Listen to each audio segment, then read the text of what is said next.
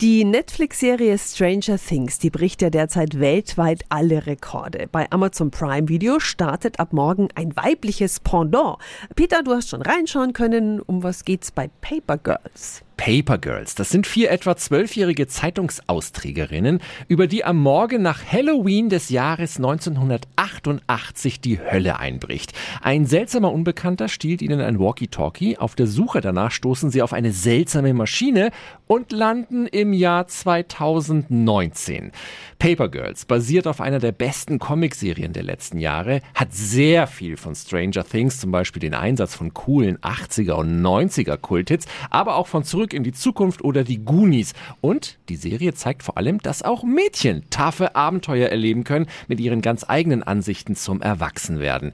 Die Jungdarstellerinnen sind top, das Aufeinandertreffen mit den älteren Ichs faszinierend. Leider gibt es aber erzählerisch einen großen Durchhänger in der zweiten Hälfte der acht Folgen. Und die Serie deutet bislang nur sehr brav an, was für ein wilder Trip durch Zeit und Raum noch anstehen könnte.